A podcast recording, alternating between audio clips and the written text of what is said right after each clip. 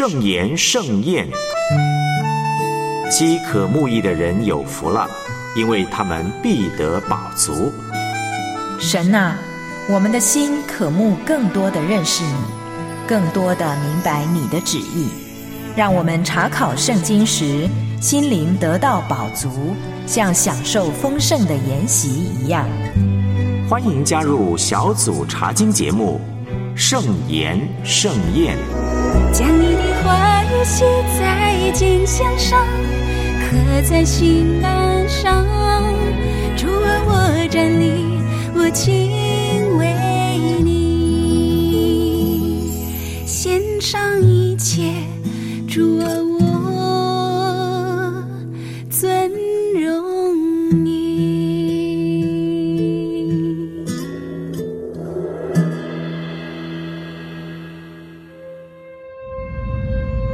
撒母耳，撒母耳。耶和华，请说，仆人静听。神在寻找承接复兴的器皿，神要兴起重要的领袖，神要拯救走在黑暗中的子民，听命胜于献祭，全然委身，甘心为神摆上。小组查经系列《三二记上》。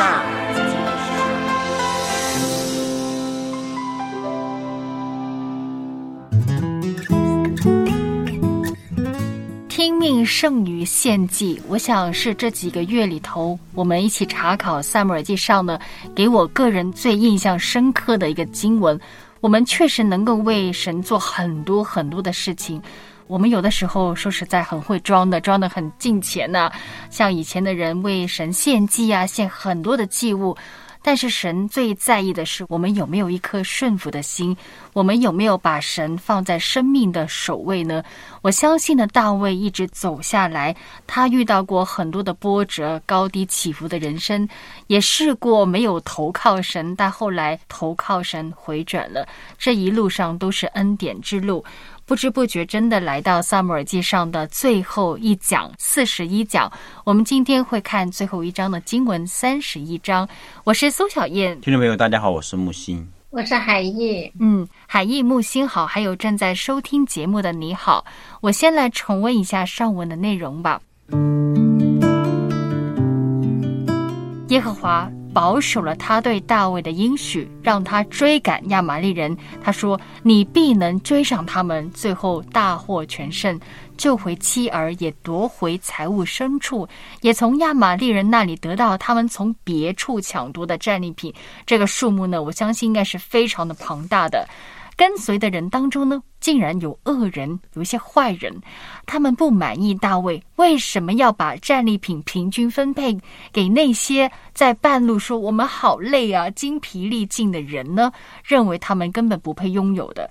可是大卫要纠正他们的想法，是耶和华赐给我们的，是耶和华使我们得胜的，大家都可以一同领受恩典，包括前线的，包括看守器具的，也包括犹大南地的居民。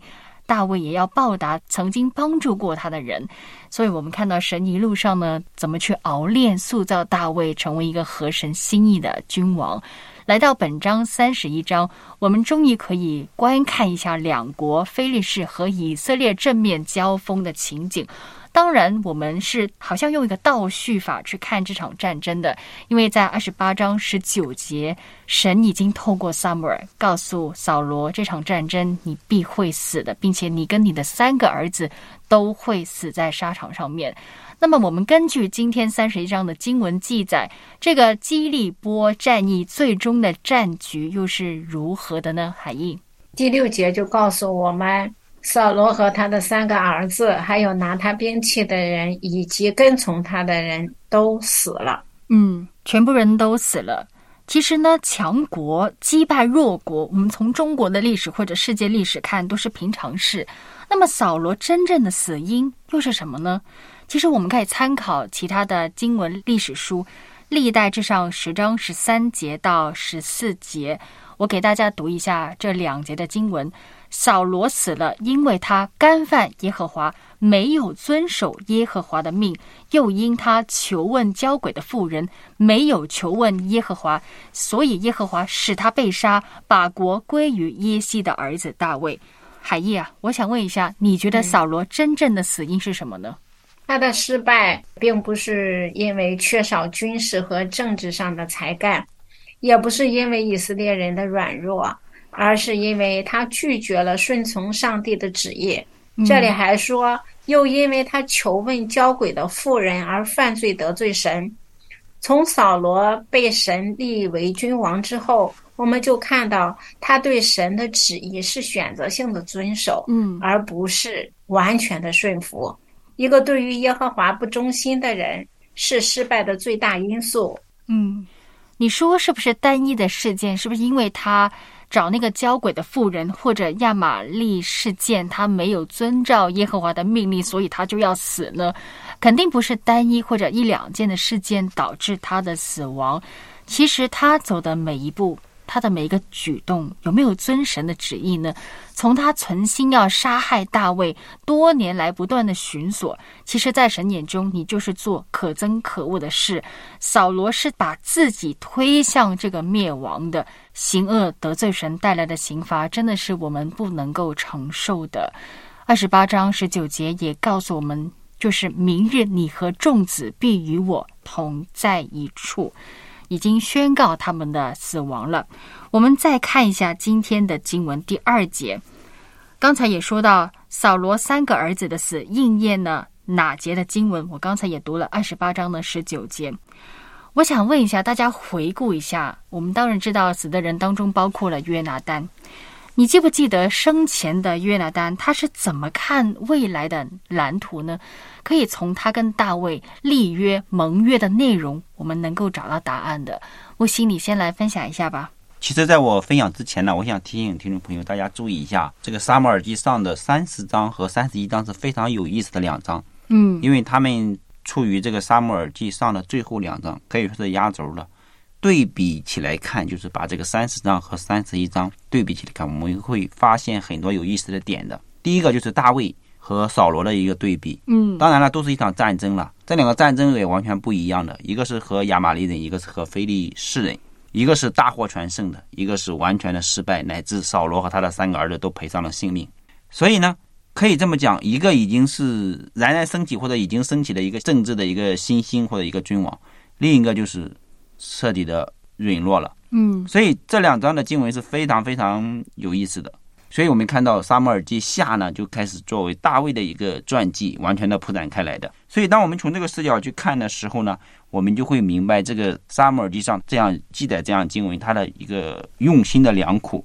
至于生前的约拿丹对未来蓝图的看法，我们可以参考《撒母耳记上》的二十章十四到十五节，还有二十三章的十七节，嗯。在撒母耳记上二十章十四到十五节那里呢，约拿丹与大卫结交兄弟般的友谊，并且与大卫立下了誓约，他们互相承诺保护彼此和彼此的后代。嗯，当我们听到这里的时候，可能会非常悲哀的，是不是？这显示了约拿丹对大卫未来的蓝图非常的支持，也充满了那种盼望。嗯，但是在撒母耳记上的二十三章十七节那里，当大卫面临危险时，约拿丹就到了他那里，加强他的信心，并给他传达神的旨意。所以呢？约拿丹鼓励大卫，并坚定的让大卫走上了神给他预定的一个道路，并相信神会与大卫同在，使他成为以色列的王。所以呢，从这些经文当中，我们都可以看出约拿丹与大卫之间他们的友谊是非常的宝贵的。嗯，而且约拿丹也非常的支持大卫。但是在三十一章，我们看到约拿丹战死，所以呢，他生前就表达了这种支持还有鼓励，以及他们之间的誓约，或者说友谊啊。大卫成为以色列王的时候。内心也非常沉重啊，也会感念他有这么一个好朋友的，挺沉重的。如果你是大卫，约拿丹是大卫相知相惜的知己朋友，他们两个人指着耶和华的名去起誓立约了。约拿丹很明白神的心意，也愿意顺服。他知道神拣选大卫做王，所以他求大卫能够施恩惠啊，盟约的内容，刚才木星也提到两处的经文，他希望大卫以后你当王，你可以恩待我，你可以免我一死，你可以恩待我的后代。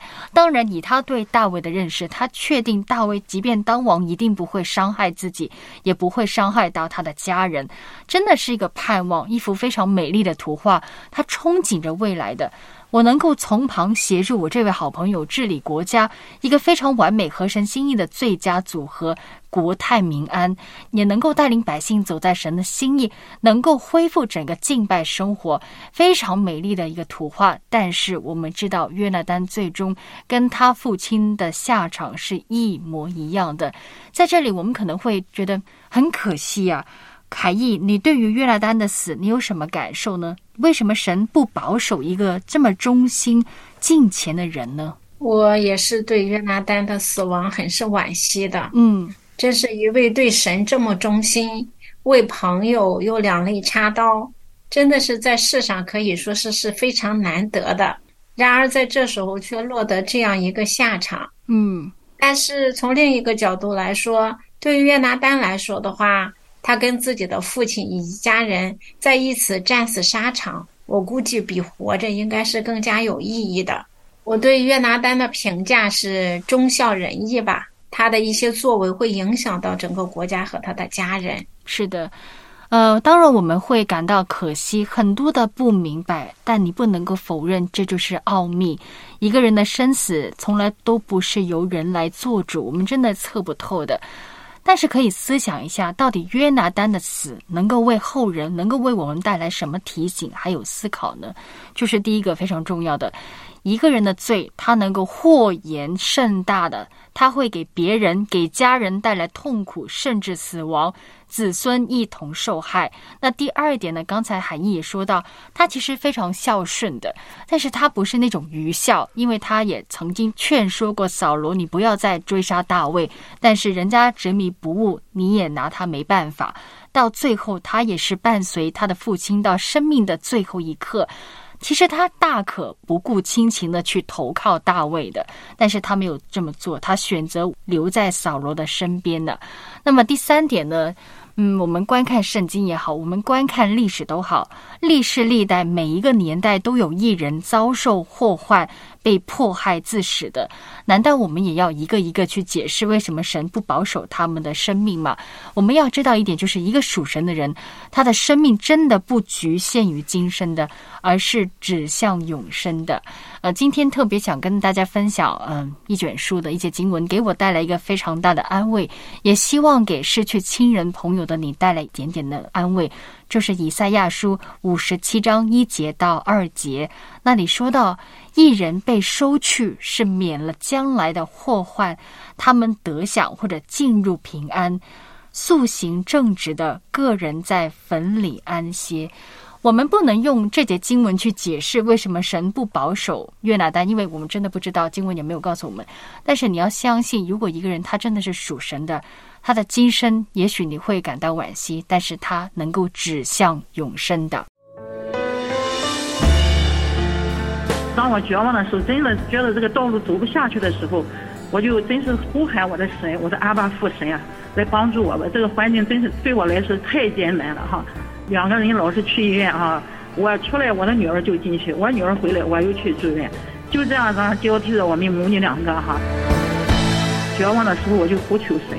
神就垂听了我们母女的祷告，我的女儿也跟着我一起信了耶稣，我们两个就是靠着主一直度过来，到今天都是非常的好的一个走向。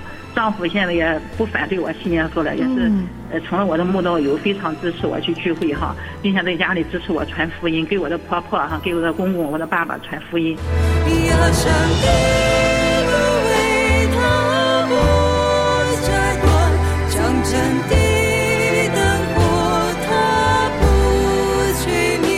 哦，然后就是我现在的生活，我的家庭都是非常和谐的。当我最困难的时候，真的是神介入了我的家庭当中，真是起到了一个铁三角的一个作用啊，让我这个家不至于被拆散。我们夫妻两个建立了这个亲密的这个夫妻关系哈，也学会了如何的和丈夫相处哈，先坚固的婚姻哈，然后又我们家庭的关系都和谐起来了。感谢神的恩典。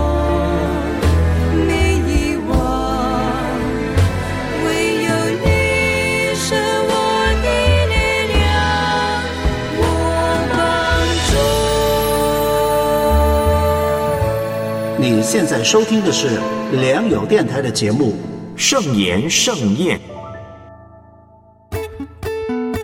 小组查经节目《圣言盛宴》今天已经来到《撒母耳记上》的最后一讲四十一讲，我们会看的经文是三十一章。可能坐在我旁边的木星呢，你已经忘记了，在第一讲的时候，你也跟我一起录这集的节目。我记得在那一集的时候，你一开始已经讲到这章经文的一个核心重点，就是一个对比：大卫跟扫罗的生命，他们的选择会导致一个人会兴旺起来，一个人会衰落衰败。那么在音乐前呢，你也谈到三十章跟三十一章其实是很微妙的一个编排，一个非常大的对比。两个人都是一个军事上面的领袖，可是一个人大获全胜，一个人却连同他三个儿子都死去了。我们来对比一下三十章记载大卫攻打亚玛利人的那场征战。再对比一下三十一章，以色列可以说是溃败了。到底战争得胜的秘诀是什么呢？先来海义来说说吧。对比之下的话，扫罗就是太依靠自己的想法了，而大卫他会依靠神，然后这是他们得胜的秘诀。嗯，还有在平常的时候，他们的行事为人，他们所做的事情，扫罗他是选择性顺服神的，美其名是顺服神。实际上还是按照他自己的想法去做，而大卫没有，他完全的是依靠神。就像圣经对这个大卫的评价，就是合神心意的嘛。嗯，谢谢海义的分享，越来越像神，越来越合神的心意了。可能在人看来，谁的战车、战马、精兵多，谁在战争中就有优势。可是，在这里我们看到，既然是一场圣战，既然有神的参与介入同在的话，我们就要弄明白到底秘诀在哪里。首先，不要忘记了，大卫从来没有责备过那两百个人，他们精疲力尽，他没有责备他们。如果大卫责备他们，就可能搞成分裂了，大家可能士气会大减。有的人可能会觉得大卫，你为什么那么残忍？他们都累成这样子，你还要责备他们？可是大卫真的没有这么做，他鼓励大家要互相的体恤，要互相的帮助。也是增强斗志的一个方法。在第六节的时候，所有人都哭得几乎没有力气了。但是大卫依靠耶和华，心里坚固，被神激励，重获力量，也能够鼓励其他的人。我们一定要振作起来，我们一定要一起去救回家人，救回妻儿。那么第三个关键来了，你到底是为了谁打仗呢？你是不是为了神的名去奋勇作战呢？还是扫罗？他是消费神，他是为了自己的国家，为了巩固自己的王位才去征战的。大卫完全是把主权交在神的手中。在三十章第八节的时候，他很谦卑的求问耶和华：“我可以追赶吗？我能追得上吗？”他真的是把主权交在神的手中。如果说如果神说不能追，不知道大卫会不会顺服神的旨意呢？所以他真的是一个合神心意的人。我们再看一下第四节，嗯，还没死的扫罗，就吩咐拿他兵器的人说：“你拔出刀来，将我刺死，免得那些未受割礼的人来刺我，凌辱我。”但拿兵器的人甚惧怕，不肯刺他。扫罗就自己伏在刀上死了。四节的前半句还没死，但是四节的后半段，他自己了结了自己的生命。木星啊，为什么他要吩咐拿兵器的人把自己杀死呢？我个人的观感啊，就是说扫罗这样一种做法，我还是比较佩服他的。读这个《撒母耳记上》的时候，嗯，扫罗我们常常是看不起他，他各种各样的问题了。但是我们看到扫罗在他人生最后的时刻，他是非常有骨气，嗯，也是非常有气节的。所以就冲这一点，我们应该给扫罗一个很大的赞赏的做法，也是让我非常感动的。不愿意。被别人去侮辱，他又要过一种非常有尊严的，即使离开这个世界，他选择了一种非常有尊严的方式。我真的从来没有想过用这个欣赏的观点去看扫罗自我了断自己的生命，但是我也欣赏木星说的，他为了维护他最后的尊严还有面子。那么海义呢？你怎么看第四节他这个做法呢？是他有最后要为自己保留一丝尊严的，嗯，因为非利士人对于他们的战俘，如果是活着被捉去的话，是有一番羞辱在其中的。呃，扫罗嘛，他也不是代表自己，他是代表整个国家，因为目前为止他还是君王嘛。可想而知，如果成为战俘的话，真的是他会受到羞辱。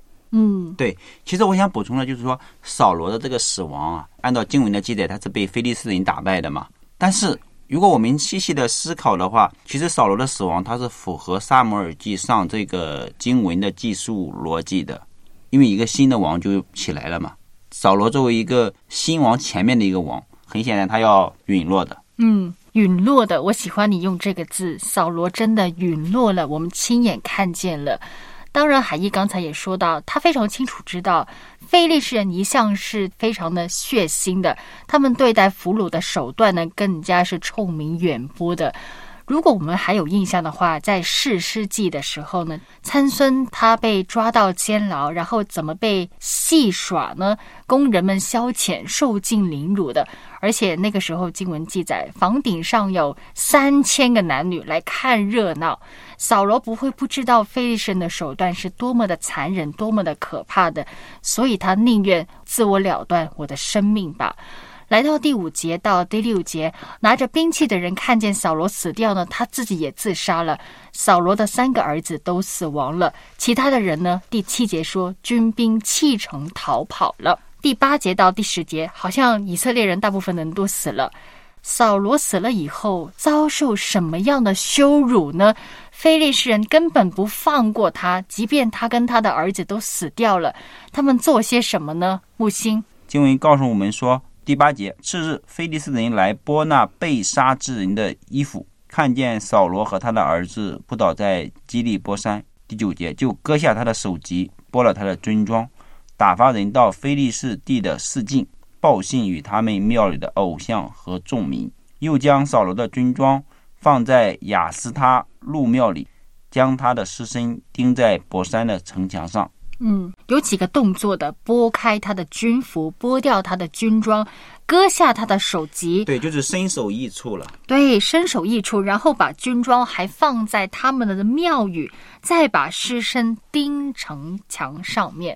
这几个动作非常的可怕、残忍，背后代表什么意义呢？特别把他的军装放在亚斯他路的庙里。对，在这当中的时候，然后他有一个献祭的，代表着他们的神胜过了以色列人的神。嗯，扫罗的神没有保护好他，而他们的神是得胜的。把他的军装放在非利士人的那里以后，就代表着他向他的神献祭的，而且也向整个的非利士境内都告诉他们，我们已经把犹太人的王君王杀死了。嗯，他们真的是拿下他的首级，带着那些东西在菲利士的境内四处的夸耀。我们说显摆啊，就是一个报复的行为。我个人觉得大卫曾经割下这个巨人歌利亚的首级，我不知道这个是不是其中一个报复的行为啊。但是就像刚才海义说的，他们要说明的是，我们的神比你们的神更加的厉害。他们也是透过这个举动呢。来荣耀他们的神，也让周边的城镇知道我们取得了胜利，我们击败了以色列的君王啊！把战争的胜利伟大归荣耀给大滚。被挂在墙外示众呢，其实对他们四个来说是非常羞辱的，头都没有了，残缺不全的尸体被挂在墙外示众，死后完全没有尊严，也丢尽了面子。十一节到十三节出现了一个民族的人，他们做了一些举动呢，很让人惊讶，也非常感动的。他们做了些什么呢？十一节到十三节。基列雅比的居民听见非利士人向扫罗所行的事，他们中间所有的勇士就起身走了一夜，将扫罗和他儿子的尸身从博山城墙上取下来，送到雅比那里用火烧了，将他们骸骨葬在雅比的垂丝柳树下，就禁食七天。为什么他们会冒着生命的危险取回扫罗和三个儿子的尸体呢？这个我们可以参考《萨姆尔记上》十一章一节到十一节的含义，你知道吗？嗯，基列雅比人是为了报答扫罗当时对他们的恩典，他们并没有忘记扫罗刚开始做王的时候打的第一次仗时是救他们脱离亚美人的手的。嗯。神感动基列雅比人以爱心去报答扫罗当年的恩情，我觉得是神对扫罗的爱吧，纪念他曾经的忠心。起码那四个尸身都能够得到合理的处置，结果葬在树下。呃，我们再回想一下，刚才海毅提到十一章的时候，你觉得那个时候的扫罗他是怎样的？逐渐失去了哪些讨神喜悦的品格呢？从十一章到三十一章。之所以他在三十一章有那么大的失败，可能与他失去这些品格也是有莫大关系的。举个例子啊，比如说谦卑的品格，还有顺服的品格。当我们看到扫罗刚刚成为以色列王的时候，他非常的谦卑，也非常顺服的。但是随着时间的推移，逐渐的自高自大，不再以神为中心，而是凭着自己的力量，慢慢的由以神为中心，到了一个以自我为中心。嗯，曾经的扫罗真的是以神为中心，在十一章十三节，他确认了是耶和华施行拯救，他没有把荣耀归给自己，他知道一切都是神在背后的帮助的。以前他曾经非常的谦虚，自知我是变雅敏之派的，非常的卑微的。神让他成为一个新人，神赐给他星星，让他懂得爱国爱民，多了一份的责任感。你说神后来为什么要？让扫罗遭遇那些事情呢？不是神先离弃扫罗，而是扫罗先离弃神。我们真的很可惜，以色列的第一个君王竟然会落得如此的下场呢？对，其实我想说的就是说，扫罗会变，大卫也会变的。当然，撒母耳记上大卫有很多的闪光点，是不是？是。但是随着大卫成为以色列的国王，他的晚年也很有很多悲惨、让人心痛的一些经历。是的。我们可以回想第八章，本来是一个誓师的年代的，为什么后来会演变成君王的制度呢？因为百姓向撒母耳说：“我们要与列国看齐，列国怎样，我们都要效法，所以我们必须要有一个国王来统治我们，我们才不会被其他外族人给欺负。”可是很明显，我们看到当立了一个君王扫罗。外族人有没有停止对以色列的侵略呢？是没有的，而且这场战争以色列人是输得非常惨烈的，大家都很哀伤，因为我们第一位君王去世了，此后还被这样的羞辱。你觉得为什么神会允许百姓立王这个恳求呢？到底是为了满足人的想法，为了解决他们当时的问题，还是有别的原因呢？嗯，我们都知道在。八章的七节说：“耶和华对撒母耳说，百姓像你说的一句话，你只管依从，因为他们不是厌弃你，乃是厌弃我，不要我做他们的王。其实真正的原因是以色列民不要上帝做他们的王，嗯，他们想要一个用眼睛可以看得到的，跟外邦人的君王一样，能够率领他们的君王。”实际上，百姓要求立王是信仰上的犯罪，不是感情上和理论上的罪。百姓不自知，认为自己很有理由。对。人有自由意志，当然上帝可以阻止他们立王这个心思、想法、念头，但是为什么允许呢？可能就是让他们去经历一下你们的决定会带来什么样的后果。萨姆尔在立王之前已经警告过他们，地上的君王会怎样的，但是这个是信仰上面那个考验的。真的，我们已经查考完一章到三十一章的经文，出现过很多的圣经人物，包括有谁呢？哈拿、以利这个祭司、撒母耳、扫罗、约拿丹，还有大卫。听众朋友可以重温一下，有哪些人物？你从他们的身上，你学到很宝贵的功课呢？可以是正面的，也可以是反面的教材。那希望呢，听众朋友可以留言发电邮告诉我们你的想法。谢谢大家的收听，我是苏。苏巧燕，我是木星，我是海毅。好，我们下回再见，再见。不求别离，只求能遇见